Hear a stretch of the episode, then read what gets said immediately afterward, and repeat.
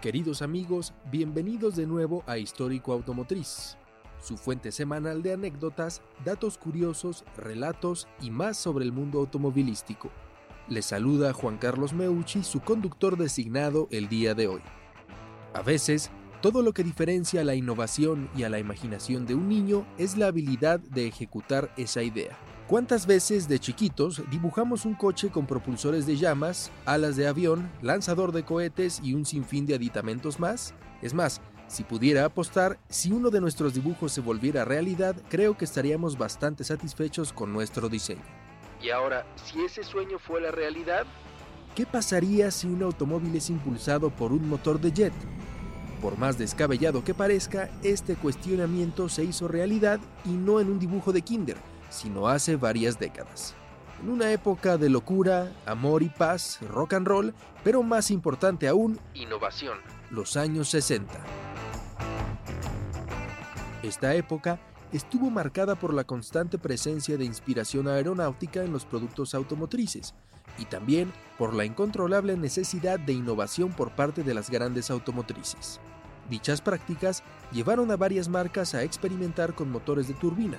Así es, como un avión para las calles. Por lo menos en papel, estos motores eran más prácticos, silenciosos, capaces y económicos que su contraparte de combustión interna. De hecho, los motores de reacción, como el que utilizaba el auto del que hablaremos el día de hoy, eran capaces de funcionar con varios tipos de combustible, como el diésel, la gasolina, el perfume, el queroseno y hasta el aceite de cacahuate. No es broma. Seguramente, algunos de ustedes ya identificaron a nuestro protagonista del día de hoy, y si aún no lo hacen, no se preocupen, se los presentamos. Con ustedes, la historia del Chrysler Turbine. Chrysler Turbine, un avión para las calles.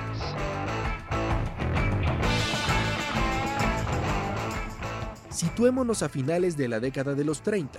Chrysler, como uno de los grandes fabricantes estadounidenses de la época, estaba en busca de nueva tecnología con la cual conquistar al mercado.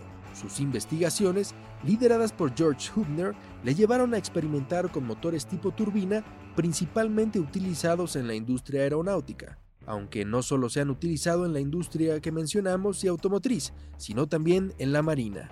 Los experimentos de Hubner duraron varios años, logrando avances importantes.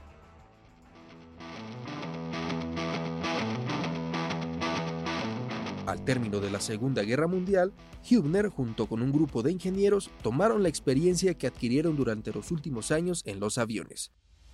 Que de hecho, la turbina era algo reciente y novedoso para los cazas de la Segunda Guerra Mundial. En realidad, fueron los alemanes quienes llevaron la batuta en esta innovación con los Messerschmitt ME 163 y 262.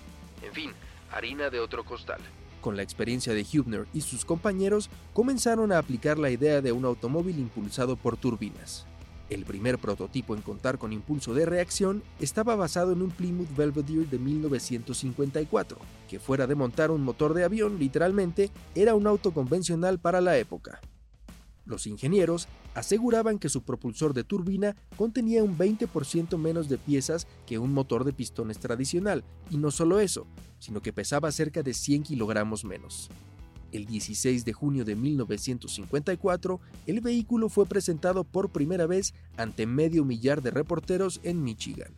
Dos años más tarde, otro Plymouth otorgaría la base para el segundo prototipo del automóvil, y este sería manejado por el mismo Hübner por más de 4.800 kilómetros en un viaje de cuatro días de Nueva York a Los Ángeles. Y aunque iba escoltado por varios mecánicos, contrario a toda predicción, la increíble máquina solo requirió de un par de reparaciones sencillas durante el trayecto, ninguna de las cuales, cabe destacar, estaba relacionada con su novedoso sistema impulsor. Gracias al éxito de la prueba, Chrysler duplicó el capital para el proyecto de un auto impulsado por reacción e incluso los ingenieros encargados se mudaron a unas facilidades mucho más grandes. Para 1957, el grupo comenzó a patentar su tecnología y con el paso de los meses crearon el segundo motor de turbina, ya mejorado, que se colocó en la bahía de un, adivinaron, Plymouth pero de 1959, mismo que durante varias pruebas de manejo logró un consumo de combustible de más de 8 kilómetros por litro. Mucho mejor que varios autos modernos. En 1961, el proyecto continuaba avanzando y logrando objetivos importantes. Para este entonces, el nuevo presidente de Chrysler era Lynn Townsend, quien anunció una tercera generación del motor tipo turbina, el primero, por cierto, en contar con una denominación específica, CR2A. Muy al estilo androide de Star Wars, ¿no creen? La última generación de esta impresionante tecnología era capaz de producir 140 caballos de fuerza y había mejorado sustancialmente su lapso de aceleración, que ahora era de solo 1.5 segundos, y en total pesaba cerca de 70 kilogramos menos que un motor de pistones de la época. Todo marchaba bien. El CR2A se instaló en un Dodge Dart que viajó de Nueva York a Los Ángeles, y en otro Plymouth Fury que recorrió los caminos entre Los Ángeles y San Francisco. Todo esto entre 1961 y 1962. Cuando Hübner llegó de Nueva York a Los Ángeles, en el DART no se detuvo, pues se encargó de pasear durante dos horas más a los periodistas que aguardaban su llegada.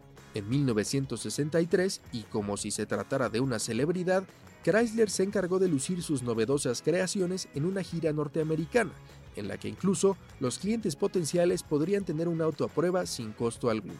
Al final, el Chrysler Turbine, resultado final de años de soluciones de ingeniería e innovaciones, utilizaría una versión perfeccionada del CR2A, llamada el A831. Casi como la nomenclatura de los Boeing o Airbus actuales. Cuya principal diferencia a su antecesor era el uso de regeneradores gemelos, uno al lado del otro, en lugar de uno solo colocado de manera central. Esta modificación permitió una reducción de peso aún más significativa. Además, en su producción final, el aparato no necesitaba de sistema de enfriamiento, de bujías, de bielas o de un cigüeñal, algo insólito para ese tiempo. ¿Recuerdan que les mencionamos que además de todas las ventajas mencionadas recientemente, el motor funcionaba casi con cualquier combustible? Bueno, Resulta que el entonces presidente mexicano, Adolfo López Mateos, lo hizo funcionar con tequila. Como dato curioso, se dice que Adolfo López Mateos era un amante de los coches y que en ocasiones cerraba viaducto por las noches para correr un Maserati 5000 GT. Incluso, según las malas lenguas, el exgobernador Javier Duarte regaló a nuestro expresidente Enrique Peña Nieto un Ferrari 250 GT que pertenecía a Adolfo López Mateos. Dicen. Ahora, dejando nuestra complicada historia política detrás, la variante final del Chrysler Turbine producía 130 caballos de fuerza a 36.000 revoluciones por minuto y 425 libras-pie de torque a más de 20.000. Cuando el vehículo alcanzaba los 200 km por hora, la turbina era capaz de girar hasta las 60.000 revoluciones por minuto, todo esto manteniendo una temperatura relativamente templada. Con la mecánica cubierta, es momento de hablar del diseño del turbine, que fue idea de Elwood Engel, quien para que nos demos una idea fue el creador del Ford Thunderbird. De cariño, muchos conocían al turbine como el Engelbird. Una vez dibujado, la fabricación de los paneles fue hecha a mano por el estudio de diseño italiano Guía, quien además los pintó y los tapizó desde el viejo continente, para luego enviarlas a Detroit, en donde culminaría su producción, pues era aquí en donde se le instalaban los motores de turbina, las transmisiones, el cableado y los componentes de comodidad como la radio y los calentadores. Entre octubre de 1963 y octubre de 1964 se construyeron un total de 50 turbines idénticos, todos cupés, con capota rígida, dirección asistida y una llamativa pintura bronce metálica en su exterior. No obstante la interesantísima innovación propuesta por este modelo, la idea nunca llegó a la producción en masa, puesto que de acuerdo con la historia oficial, estos motores no cumplían con los niveles de emisión y autonomía de combustible. El cese de este proyecto a mediados de los 60 llevó a Chrysler a destruir la mayoría de las unidades producidas y que circulaban derivado del programa piloto. A los ejemplares que Chrysler perdonó se les destinó a museos de automóviles. Algo similar pasó con el coche del que les hablaremos la próxima semana, pero no digo más porque tenemos una gran sorpresa para ustedes. Sin más, dejen sus sueños volar, dibujen coches con llantas con púas para escalar verticalmente paredes o yo que sé, nunca saben qué tan lejos están del próximo Chrysler Turbine. Todo comienza con la imaginación. Esperamos que el programa de hoy haya sido de su agrado y nos vemos la próxima semana.